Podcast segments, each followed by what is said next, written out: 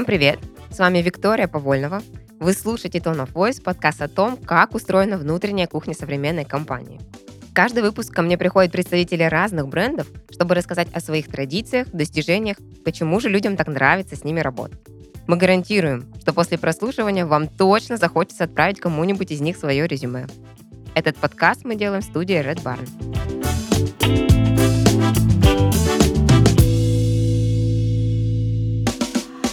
В гостях у нас сегодня Александр Аганов, эксперт в области онлайн-технологий в образовании, соучредитель и генеральный директор IT-компании Uniweb, пионера в тех и чартех э, российского рынка. Все правильно, да? Да, все правильно.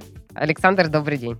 Да, добрый. Э, расскажите, пожалуйста, как так сложилась история, что вы выбрали э, направление HR для того, чтобы реализовывать какие-то техпроекты? Ну, как оно часто бывает, это был результат э, целой серии случайностей. Ну, вот, все началось у меня еще в 2005 году, э, когда я оказался по ту сторону океана на программе Full-Time MBA. Ну, вот, э, до того ни дня не отработав в тех или HR-тех индустриях. Uh-huh. Вот, случайное знакомство с моими будущими бизнес-партнерами привело нас сначала в EdTech, потом уже привело меня обратно в Россию с точки зрения локализации лучших практик, когда я вернулся для того, того, чтобы основать uniweb.ru как э, одну из первых платформ э, дистанционного обучения в стране. Вот, э, и в HR Tech привели череда уже бизнесовых событий, вот, которые стали просто объективным результатом накопленного опыта, накопленной э, бизнес-экспертизы и накопленной обратной связи из рынка, которая сама нам подсказала э, целую серию э, правильных продуктовых и бизнесовых маневров. Угу. Сейчас даже, э, мне кажется, рынок HR-теха не так уж прям хорошо развит. Все-таки последние исследования показывают, что еще очень-очень большой задел есть в плане диджитализации. Сложно представить, что было 12 лет назад, когда начинался. Э, расскажите, пожалуйста, вкратце, что изменилось с тех пор, там, принципиально, наверное, практически все, но, тем не менее, какой такой исторический путь был пройден? Ну да, не, было весело. Было весело, потому что мы в 2010 году, когда пришли к нашему нашим э, топовым вузам и сказали, ребят, давайте мы поставим ваши э, дипломные программы уровня дополнительного профессионального образования на рельсы э, цифровой доставки. Ну, вот, ну, ну, среднестатистический слушатель, ректор, проректор, в общем-то, делал, делал внешний вид, что он очень сильно вовлечен в диалог, а внутренне где-то крутил пальцем у виска, ну, вот, думая, что, слушайте, какие-то совсем сумасшедшие ребята, ну, вот, какие там дистанционные образовательные технологии, какие платформы, что за такое цифровое цифровое обучение, что за такой педагогический дизайн, что за проектирование производства образовательного контента. Это все звучало как просто какой-то такой броский нонсенс, да, вот, э, подпитываемый э, идеалистичными представлениями современного предпринимательского сообщества. Uh-huh. Вот. Но с тех пор очень длинный путь был пройден, ну, вот, и рынком, и нами в том числе. То есть, если мы в тот момент воспринимались как городские сумасшедшие, то спустя там, несколько лет мы уже воспринимались как вполне себе серьезные эксперты.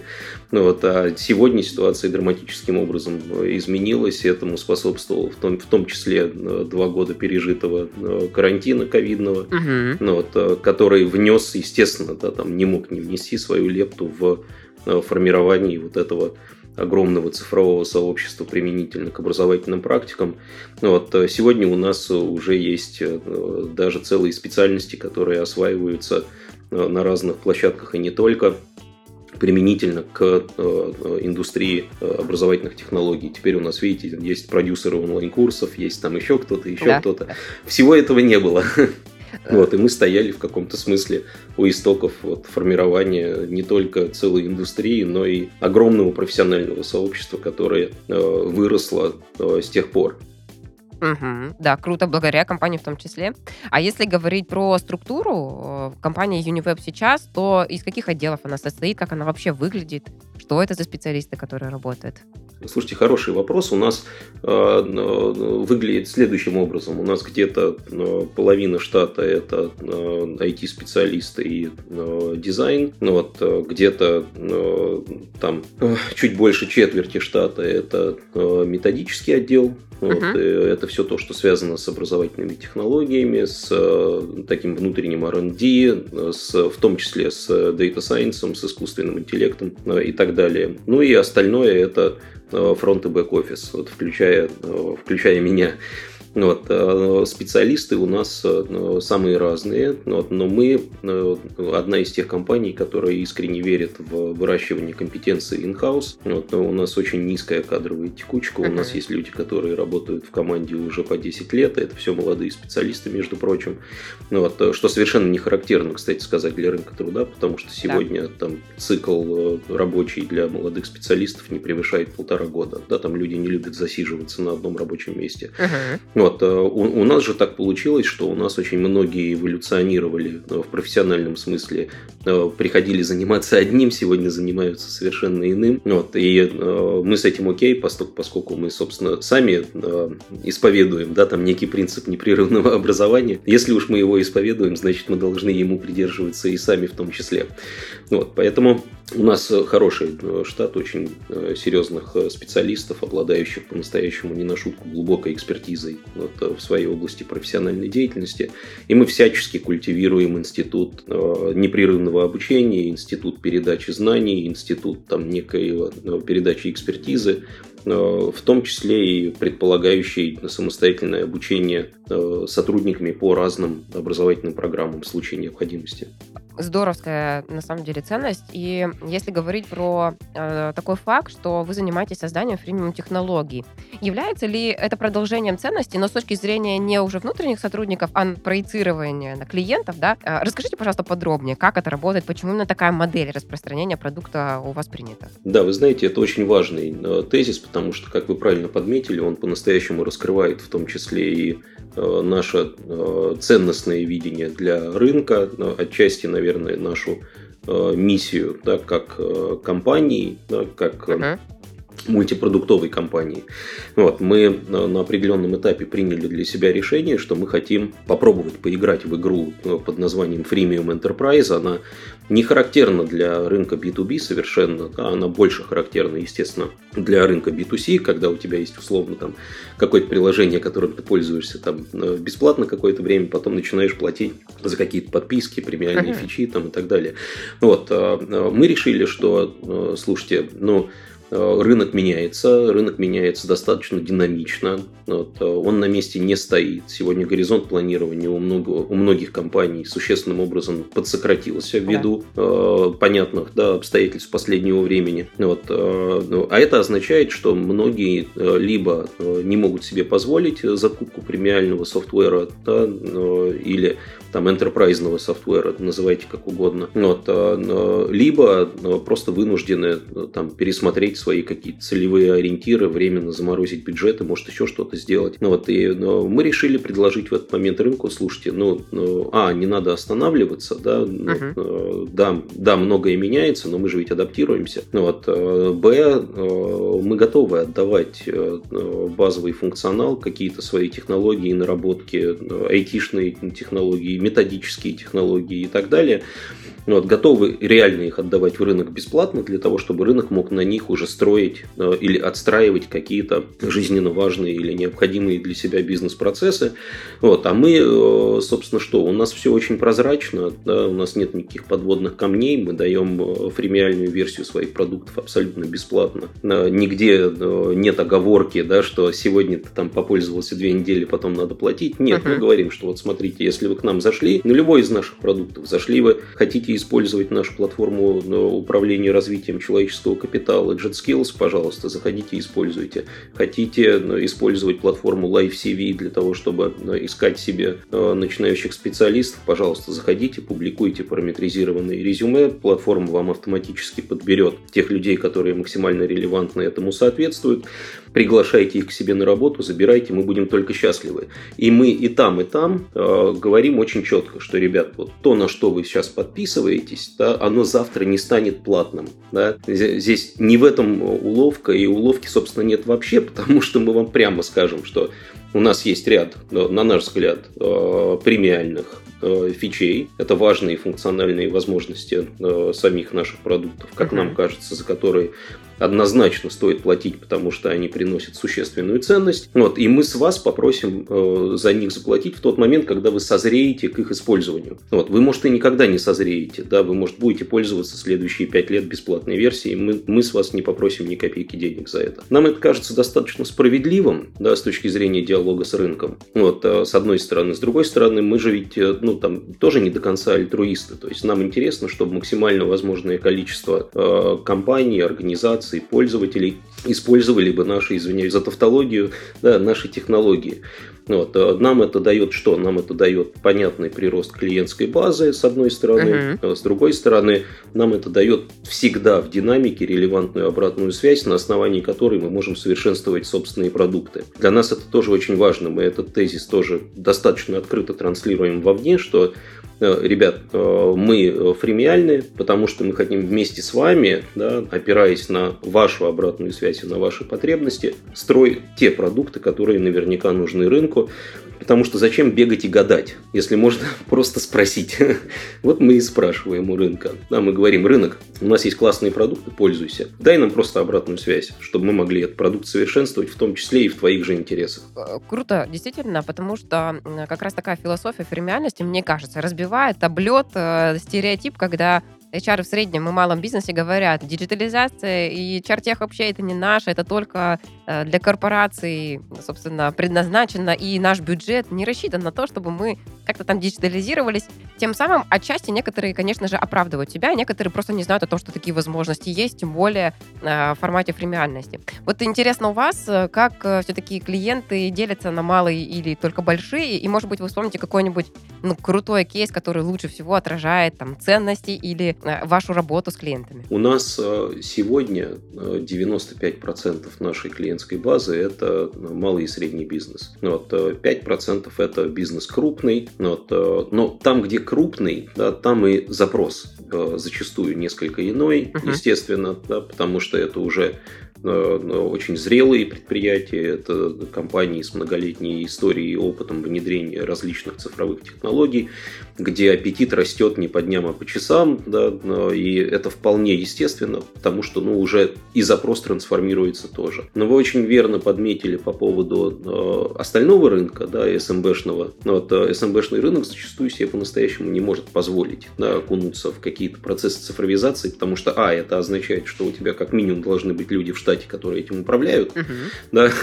да, б, это должно быть ну, в ценовом или в экономическом смысле как-то, ну, должно как-то вписываться да, в твои бюджетные возможности и ожидания. Мало где вписывается. Поэтому у нас СМБшников, естественно, намного больше. Ну вот, э, они к нам приходят с практически идентичными запросами. Э, численность персонала в этих организациях варьируется где-то от там, 100 человек до 2000 человек. Угу. Вот, э, но при этом у нас есть интересные кейсы, в том числе и с малыми предприятиями, в которых, допустим, численность персонала такая же, как у моей организации. Ну вот, условно, там те же 60, 70, 80 человек. Ну, вот, которые при этом этом очень зрелые с точки зрения потребности. Uh-huh. Да? Вот у нас э, был, был интересный кейс э, с э, компанией, которая является и, и по сей день, они, естественно, наши пользователи, но они были одними из первых, кто начали пользоваться нашими технологиями. Вот на них мы в том числе обкатали большое количество ну, вот, и различных шероховатостей, да, и получили максимально такую честную обратную связь и продолжаем ее, собственно, получать. Это по-настоящему интересный кейс молодым предприятием из э, Орловской области, которое специализируется на производстве э, э, стеклянных дверей, которые, знаете, вот на рефрижераторах, на холодильниках, uh-huh, uh-huh. которые мы видим, допустим, в ресторанах, да, где на полочках аккуратно там складированы различные да. стеклянные бутылочки. Вот это вот само стекло, да, такое термостекло, наверное, да, вот эта компания занимается их производством для этих рефрижераторов.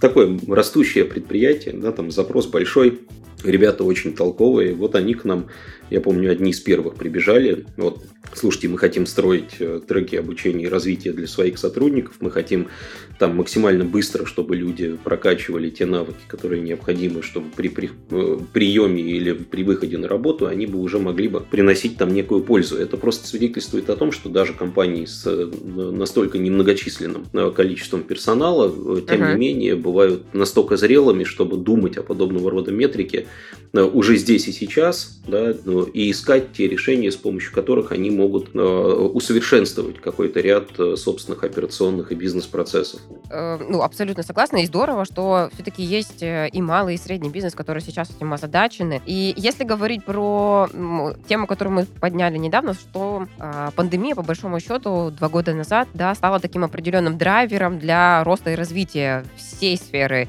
и онлайн-образование, и digital, и, и tech а.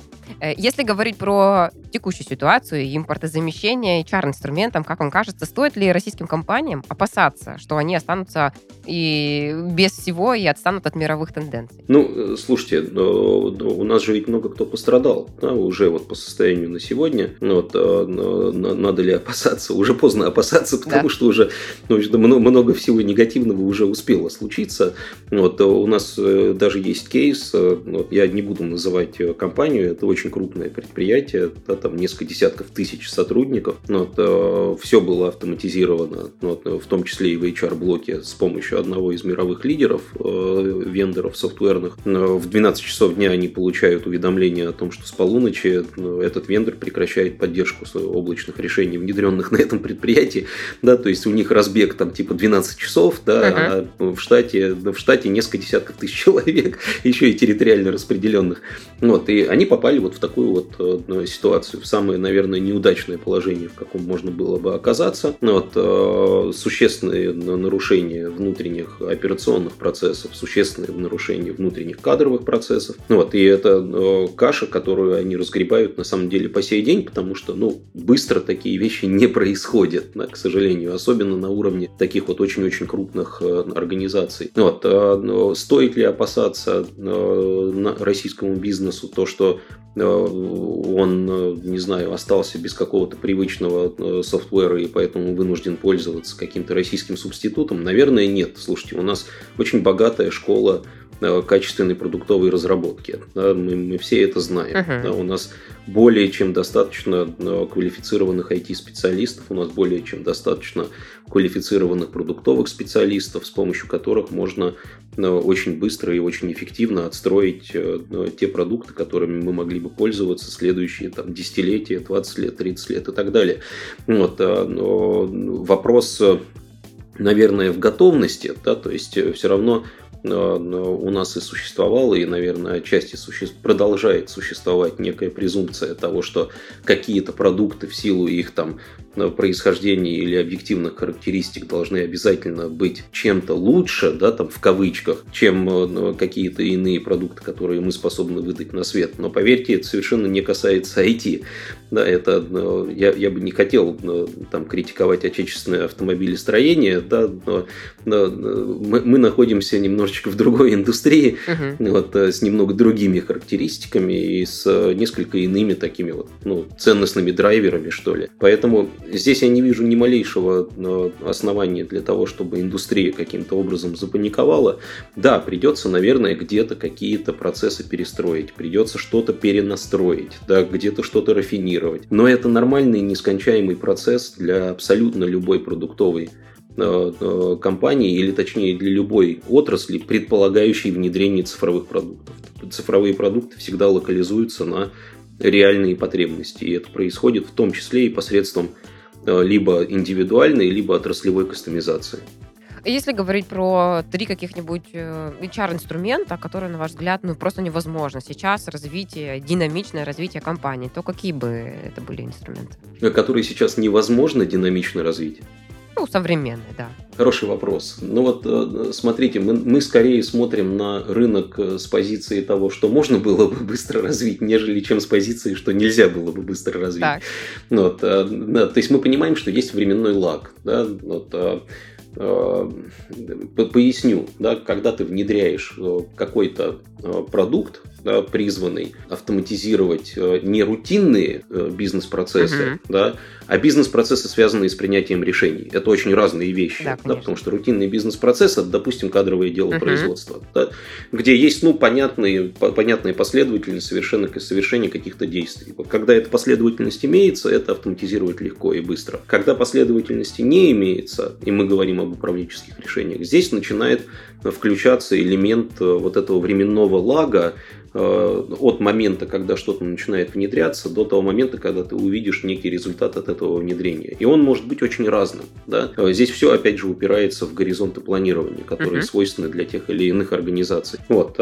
Все процессы, связанные, допустим, с автоматическим построением карьерных маршрутов да, внутри компании, а, процессы, связанные с принятием управленческих решений относительно а, горизонтальных или вертикальных перемещений сотрудников в контуре организации, бизнес-процессы, связанные с выявлением а, дефицитов в ключевых компетенциях, которые необходимы организации для достижения целевых индикаторов, да, и формирование некоего непрерывного учебного процесса, который был бы максимально-максимально заточен на выявленные дефициты, это все uh-huh. бизнес-процессы, которые достаточно длинные. То есть они не могут происходить молниеносно. Да? Любому HR, который хочет эти процессы цифровизировать, ему необходимо, ну, в первую очередь, быть очень терпеливым HR. Да? То есть ему нужно реально там затянуть пояс да, и сидеть и э, мониторив там, происходящее, ждать э, определенной отдачи или определенного выхлопа. Угу. Так вот, я бы, наверное, сакцентировал бы внимание именно на этих процессах, да, как на тех, которые не могут быть автоматизированы или автоматизация которых не может быть внедрена там с полоборота, угу. да, поскольку, поскольку они просто предполагают несколько более сложную конфигурацию э, с точки зрения э, сбора и обработки тех данных, которые необходимы для того, чтобы э, результаты были бы максимально валидными. Вот, поэтому я бы, вот, наверное, на них сакцентировал бы сейчас внимание. Но это можно сделать, да, то есть это как раз вот та проблематика в исследовании, которой мы задействованы угу. и которую мы стараемся решать с помощью своих продуктов. Ну и где по большому счету уровень управленческой риской ошибки достаточно высокий становится, если э, мы не опираемся на там никакие цифры, исследования и какую-то оценку. Окей. Абсолютно а, верно, да, да. Если говорить про тему IT, которую мы так тоже мягко затронули, э, о том, что у нас достаточно хорош, хороший рынок IT, безусловно, и перейти к тому утверждению, что вы сказали, практически половина штата вашей компании это IT плюс дизайнеры, такие, казалось бы, креативные профессии, э, своенравные, со своим видением. Как-то отражается такая структура компании на корпоративной культуре и на инструментах, которые вы используете в управлении людьми? Ну, отражается, конечно, да, то есть было бы некорректно не, не, корректно сказать, что не отражается, потому что понятно, что отражается. У нас, э, собственно, э, в творческий процесс ангажированы э, не только айтишники и дизайнеры, но вот у нас творческий процесс ангажированы в том числе и продукты, и даже методическому отделу приходится быть в этом процессе тоже соучастником. Поэтому э, э, мы стараемся делать так, чтобы у нас э, управленческие решения принимались бы, ну, опираясь, естественно, на экспертизу профильных специалистов, вот, в первую очередь, но, а во вторую очередь, чтобы все равно многие решения вырабатывались бы с использованием коллективного разума. Да, то есть вещи, которые касаются там, каких-то продуктовых, специфических продуктовых элементов, допустим, или там некой стратегии или тактики движения вперед в продуктовой uh-huh. разработке. Вот мы стараемся снимать обратную связь э, практически со всех, да, потому что только в результате вот такого коллективного осмысления могут э, или способны ну, вот, родиться на свет э, максимально такие приближенные к, к реальности потребления Э, продуктовые элементы. Вот я бы, наверное, так это сформулировал. То есть это процесс бесконечного, бесконечной внутренней коммуникации, да, которая должна привести к некоему идеальному решению. Ну, окей, допустим, идеального не бывает, но к тому, которое э, максимально приближено к, uh-huh. к идеальному. Вот, уже, наверное, с какими-то оговорками. Вот, э, мы стараемся с точки зрения своей корпоративной культуры поддерживать кроссфункциональные связи, ну, максимально, да, uh-huh. насколько это возможно. Вот, э, мы, как и многие другие, естественно, там во время э, ковида стали э, сначала на 100% удаленными, да, потом опять в любом случае там как-то замиксовались, но тем не менее команда у нас территориально распределенная. Мы сейчас покрываем там 6 часовых поясов, и команда работает из самых разных локаций, но это не мешает командному взаимодействию. Вот, поэтому у нас очень большой упор именно на командообразование в решении различных типовых и нетиповых трудовых задач, большой упор на обеспечение внутренних коммуникаций. Uh-huh. Вот, и нет, мы не являемся такой жестко зарегулированной, иерархически отстроенной компанией. Мы стараемся делать так, чтобы у нас была более такая матричная система, если вам это о чем-то говорит, вот, которая предполагает, что задачи могут летать да, так, между разными специалистами, разными отделами, разными структурными подразделениями, ну, вот, э, пока они не рафинируются до э, какого-то э, толкового или приближенного к идеальному решения. Проектная работа, правильно?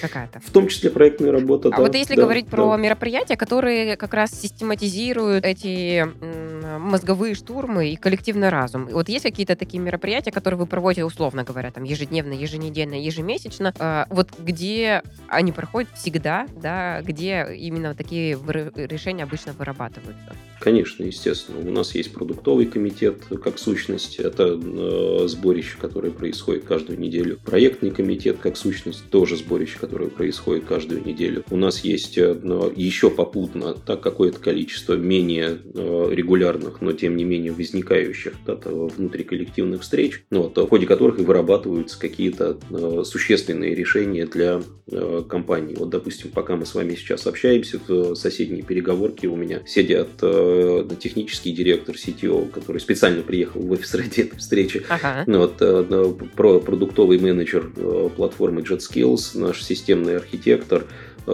наш начальник учебно-методического отдела, ну вот, и еще несколько специалистов, и они как раз сидят и сейчас вырабатывают или обсуждают, пока что, наверное, скорее обсуждают, ну, вот, одно очень-очень ключевое системное решение для платформы, ну, вот, которое мы надеемся появится на свет через месяца полтора ну, для того, чтобы все могли им пользоваться.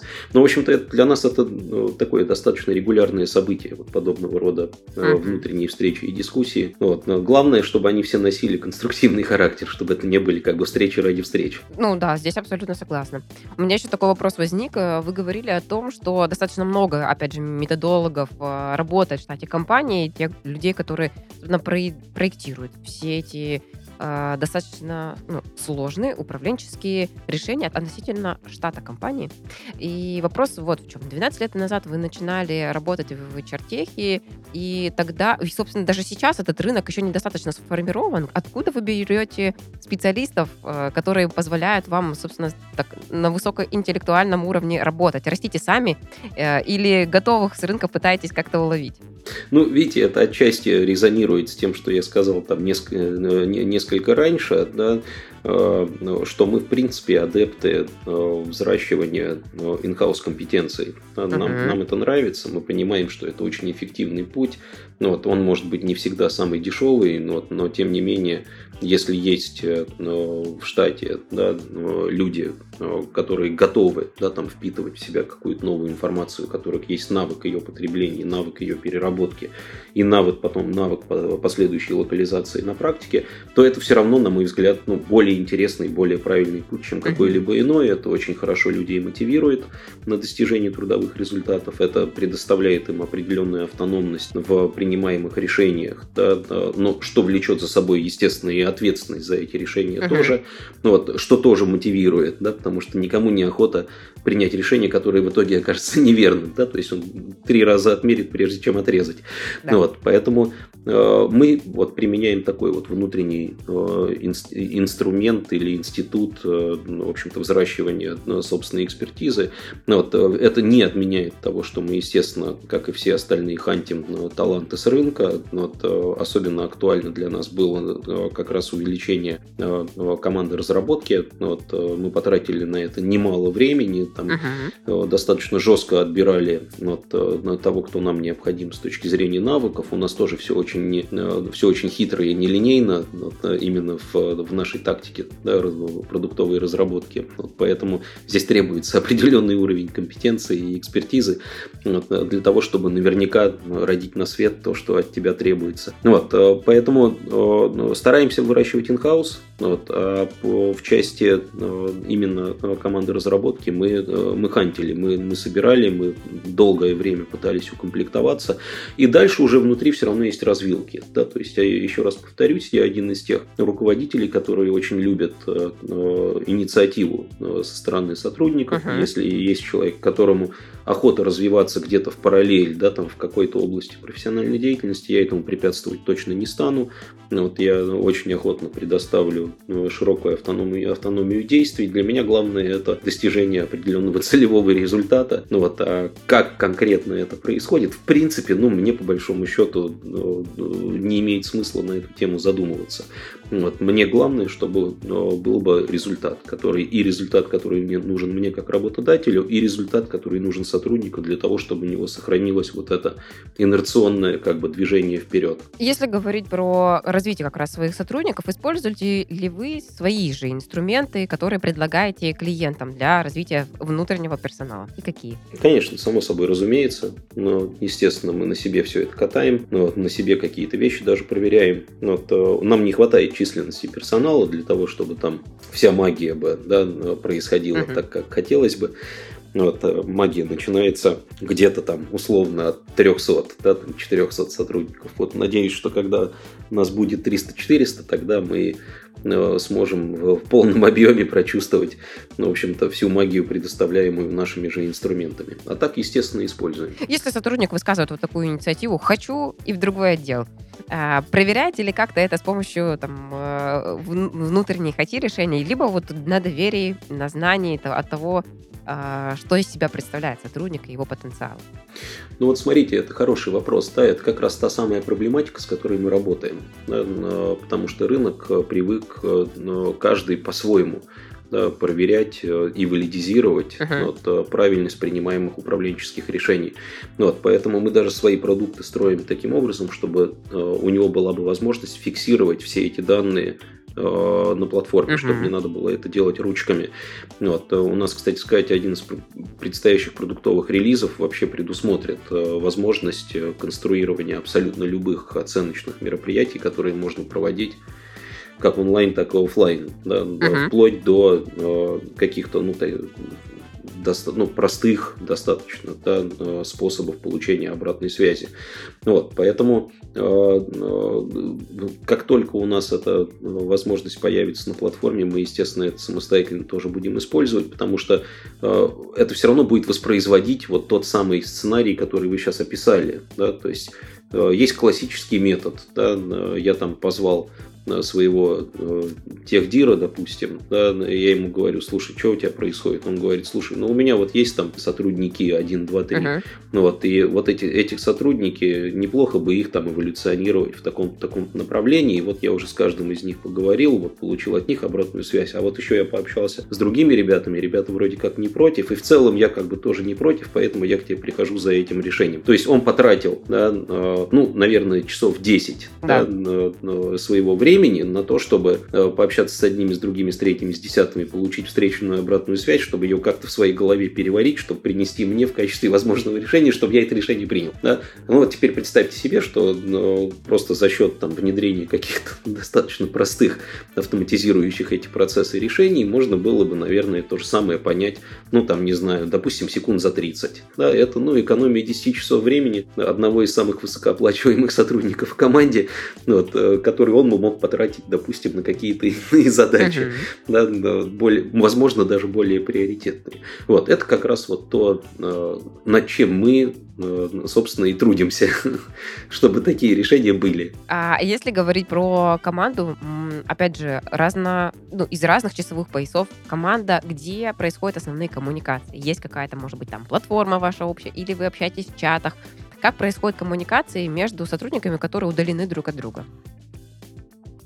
Э, мы используем, у нас есть э, внутренний мессенджер, э, который как раз используется для того, чтобы обеспечивать вот эту стойкую коммуникацию uh-huh. между сотрудниками, там и в проектном смысле, и просто в социальном смысле элементарно, да, вот, ну, используем, естественно, эти инструменты достаточно активно. Вот, в остальном у нас же ведь не только такая вот текущая коммуникация, да, у нас есть много проектной деятельности, у нас там какая-то деятельность сейлзовая, какая-то деятельность разработческая, где ставятся разработческие задачи, ну и так далее, продуктовые, да. где сохраняются продуктовые артефакты. Вот у нас на каждый из этих внутренних бизнес-процессов есть свои отдельные софтверные решения, вот, которые используются по прямому назначению для того, чтобы и, и, и сохранялись бы все данные, да, и все наработки, вот, и для того, чтобы внутри этих пространств в том числе происходила бы и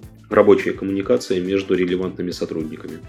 Если говорить про коммуникации, которые между сотрудниками происходят, есть ли какая-то особенность во внутрикорпоративном общении? Э, я очень люблю приводить пример о том, что Google, в Google называют себя гуглеры, в Яндекс Яндексоиды. Может быть, у вас есть какой-то корпоративный сленг, э, который знаете только вы? Ой, я, я уверен, что он есть. Причем, наверное, есть у каждой отдельно взятой команды. Вот, э, это та часть коммуникации, в которой я стараюсь не лезть, потому что, ну, зачем? Пусть у них будет там свой какой-то внутренний, mm-hmm. да, своя внутренняя манера переговоров, которые, ну, я, я надеюсь, им помогает понимать да друг друга чуть лучше. Как происходит? Нет, у вас. Можно на ты. Сотрудники как? А, со мной?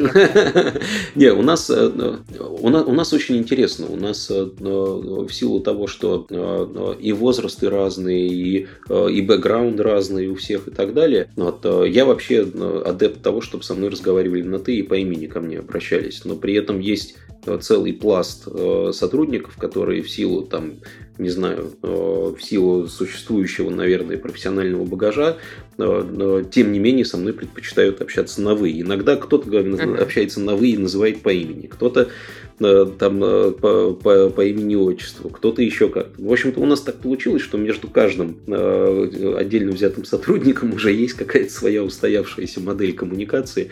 И ее даже как-то неохота рушить. Да? То есть она настолько органично вписывается в нашу каждодневную жизнь, что никто даже ни на чем, собственно, и не настаивает. А если представить нового сотрудника, который приходит в вам в компанию, то какое одно, может быть, два негласных правила помогут ему легче адаптироваться внутри? Ну, первое, это то, что все-таки надо, конечно, вписаться в модель, в, некой, в некую модель внутренних коммуникаций. Да, очень часто люди сталкиваются с тем, что они приходят, там еще незнакомый, да, там трудовой коллектив, который уже на самом деле друг к другу давно успел притереться, да, а, и человек может себя, наверное, в моменте почувствовать немножечко аутсайдером, но мне кажется, вот, очень важно, чтобы он как, чтобы человек как раз мог немножечко как бы расширить да, там, э, горизонты собственных коммуникационных возможностей для того, чтобы максимально быстро э, в это вписаться и начать вариться в этом котле. Люди, естественно, разные, люди очень по-разному воспринимают информацию, которая к ним поступает. Вот для меня важно, чтобы вот этот социально-коммуникативный навык, да, вот это некий элемент такой социальной стрессоустойчивости, чтобы он э, обязательно присутствовал, и мы об этом открыто предупреждаем да, любого сотрудника будущего, которого мы интервьюируем. Я всегда об этом говорю прямо сразу с колес. Да. Вот, а это, наверное, первое.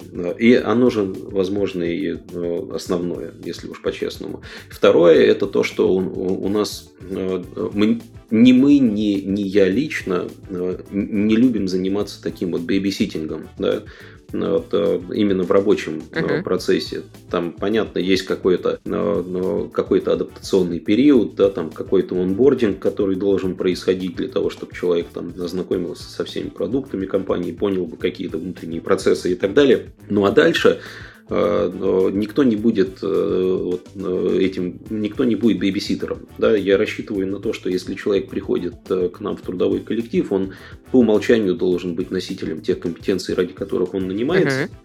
Uh-huh. Вот, и если он является таковым, значит, я ожидаю увидеть от него да, какие-то э, либо действия, либо какие-то предложения, вот, с которыми я там могу, допустим, согласиться или не согласиться, скорее согласиться, да, вот, э, ну, потому что я буду опираться на э, его экспертизу в этом отношении. И это, кстати, касается абсолютно любого, даже любого иерархического уровня сотрудника, что э, какого-то супер там прошаренного синер эксперта, что начинающего специалиста. Потому что начинающий специалист это тоже не, это не, не пустой лист бумаги. Да, там это, в общем-то, вполне себе живой образованный человек, у которого наверняка есть какие-то да, навыки уже. Вот, ну, наверняка есть знания, да, но может быть и есть даже какие-то навыки. Да, вот, поэтому я всегда рассчитываю на определенную самостоятельность в этом отношении.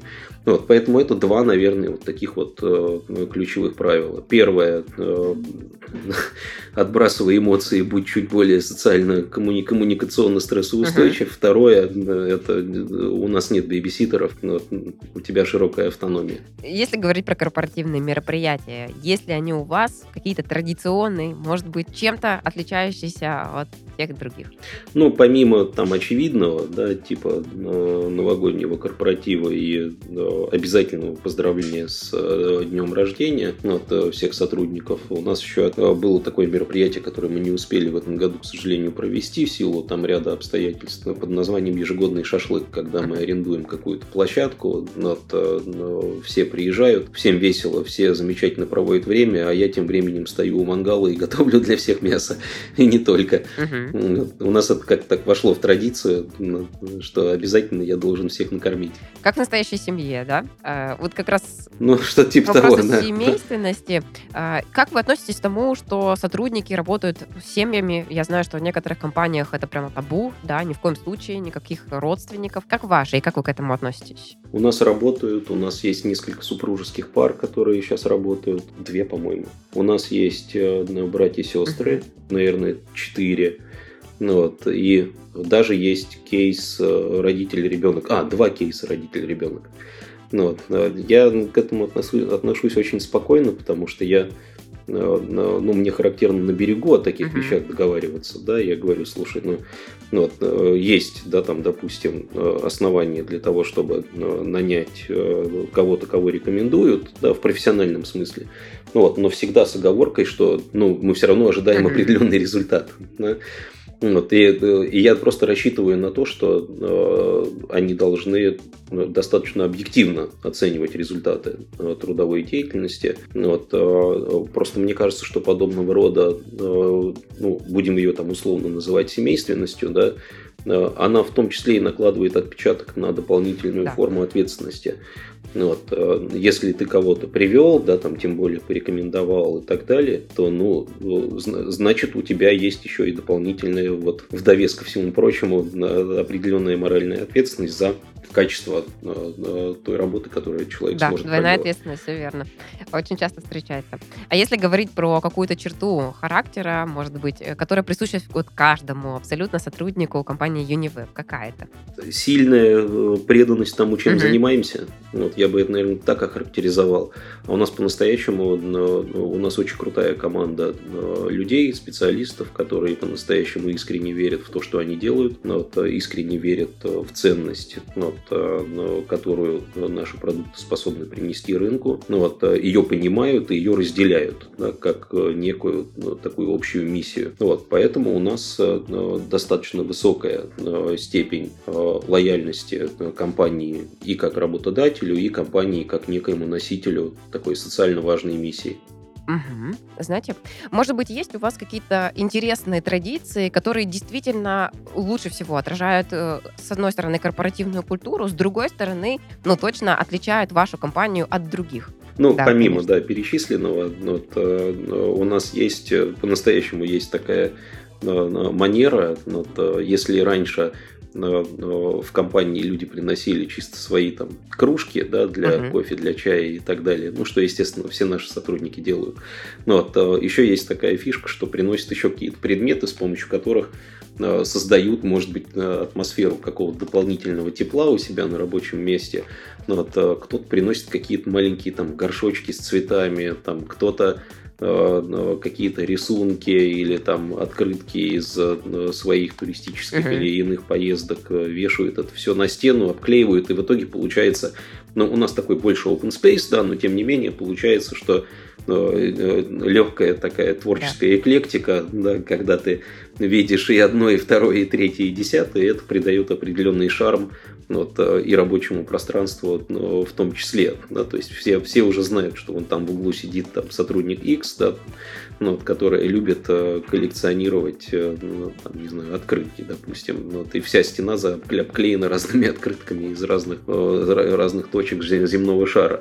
Ну, вот, ну, в общем-то, да, это по-настоящему есть, я тоже это люблю. Вот, ну, у меня мое рабочее пространство тоже вот, имеет какое-то количество отличительных ну, внешних да, факторов, вот, ну, наверное, в несколько меньшей степени, но и менее аутентичный, чем у многих. О, самое аутентичное рабочее место или, может быть, какой-то предмет, который, который приносили сотрудники? Какой он был? Хороший вопрос. Я думаю, наверное, все-таки, да, вот эти вот кактусы. У нас есть э, сотрудница, которая приносит, э, она очень любит э, не просто цветы, а вот эти вот, знаете, такие вот кактусы, угу. мини-фикусы там и прочая зелень, которая растет в, мел, в мелких да. таких горшках, горшки, помещающиеся а там в кружку. Вот, и она их везде, где видит, обязательно либо, либо покупает, либо там, не знаю, если это где-нибудь в кафешке или в ресторане договаривается о том, чтобы ей подарили, и она обязательно потом это привозит в офис и продолжает как бы обставлять там свое рабочее пространство вот этими вот маленькими кружками и горшками. Ботанический уголок. Ну вот как-то так.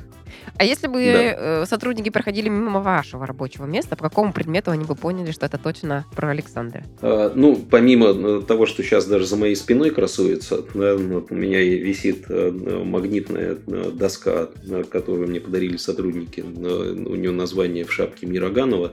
На ней этими булавками магнитными отмечаются все те места, в которых я когда-либо был, бывал, жил, путешествовал и так далее.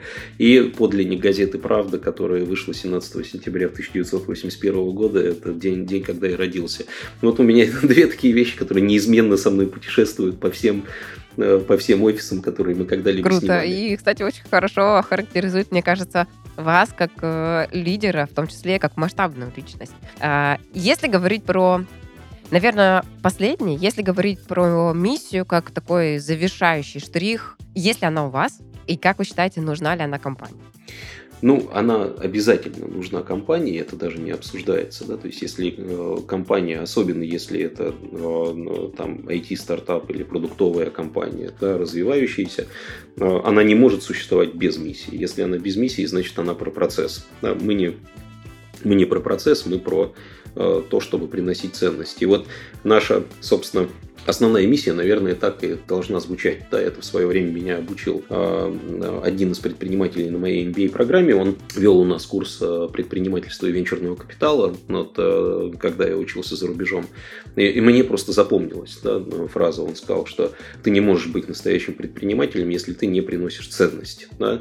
И я это за себе как-то зафиксировал да, и транслирую своей команде примерно то же самое, что если убрать там uh-huh. предприниматель, да, и сказать, ты не, можешь, ты не можешь быть э, продуктовой командой, да, если, если ты не приносишь или твои продукты не приносят какую-то ценность. Значит, мы про ценность, да, то есть мы хотим создавать ценность, э, создавать ценность для рынка, для наших потребителей, для социума в целом. Я считаю это очень важным, потому что э, только через эту ценность можно, наверное, как-то э, обосновать все эти усилия, весь тот интеллектуальный, там, трудовой и прочий ресурсный вклад, на который мы делаем в то, чтобы вот, двигаться вперед теми темпами, которыми мы движемся.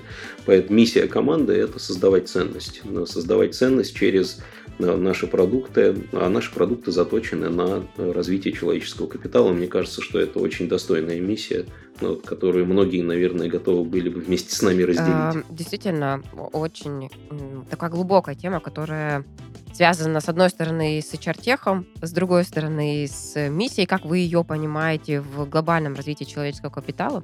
У меня, наверное, вопрос последний. А, если говорить, э, мне кажется, одна из основных головных болей коллектива любого, что подарить своему руководителю. А, может быть, вы вспомните какой-нибудь подарок, который коллектив дарил вам, который, опять же, может быть, там запомнился, был самым необычным, самым запоминающимся.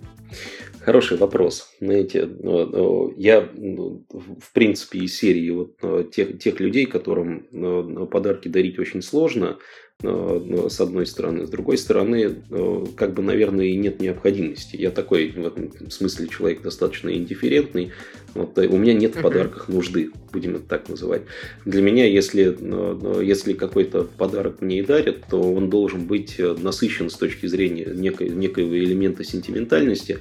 Ну, ну, просто потому что, да. Ну вот, и э, мне э, сотрудники, когда они подходят к осмыслению того, ага. что подарить, да, вот они каждый раз рассуждают именно с этой позиции, да, там, начиная вот с магнитной доски, которую, ну, я бы сам себе не додумался бы купить, но мне ее как бы подарили, да, теперь мне приятно, я могу там отмечать все те места, где бываю, ну, вот, э, до там какой-то специфической кружки, там, с определенной надписью, да, из которой я пью каждый день кофе, и это кружка, которая уже со мной 5 лет, да, я, я привязываюсь к вещам в этом отношении. Ну, вот, э, был, был, был кейс, я помню, мне подарили все знают, что я, ну, я, я не ем сладкое, вот, но есть только одна конфета, которую я люблю, которую очень сильно любил мой отец, ну, вот, и которую продолжаю любить я, это самая простая халва в шоколаде. Ну, вот, и в один, просто в один из моих дней рождения, ну, уже все, уже устали думать, mm-hmm. что подарить-то. Ну, вот, они просто взяли и подарили мне огромную коробку халвы в шоколаде, которую после этого целый год там весь офис никак не мог ну, употребить. В общем-то, есть у нас вот, и мне вот такие вещи нравятся я к ним отношусь э, с большим уважением, потому что для меня это означает, что, ну, слушайте, ребята подумали, да, мне э, банальный подарок мне не подаришь, да, он мне не нужен, лучше ничего не дарить, чем подарить дан банальный подарок. Ну вот, а какой-то такой вот осмысленный, это всегда приятно. Э, у вас, я хочу подметить, такой подход ко всему, к своим их подаркам для себя, да, и э, клиентам очень глуб, большая глубина, да, осмысленность, и такая игра, э, мне кажется, игра в долгую, игра про качество э, и про про ценность. Да. Э, ценность, как с одной стороны, в принятии управленческих решений, когда мы их облегчаем, да, с другой стороны, про ценность, такую теплоту, э, которую вы и в отношении себя транслируете, да, и в отношении своего коллектива. Спасибо большое за беседу. Было очень приятно с вами поговорить. Взаимно. И это интерес, интересные такие э, артефакты, которые есть у вас с точки зрения корпоративной культуры, мне кажется, точно э, можно брать себе на заметку, и, и особенно малому и среднему бизнесу, который э, думает думает о том, что digital и HR-tech не про них, обратить внимание. Да, абсолютно однозначно. Спасибо. До свидания. До свидания. Это был подкаст Tone of Voice. Подкаст о том, как устроена внутренняя кухня в современных компаниях. Слушайте нас на всех площадках, ставьте лайки, оставляйте комментарии. Всем пока. Пока.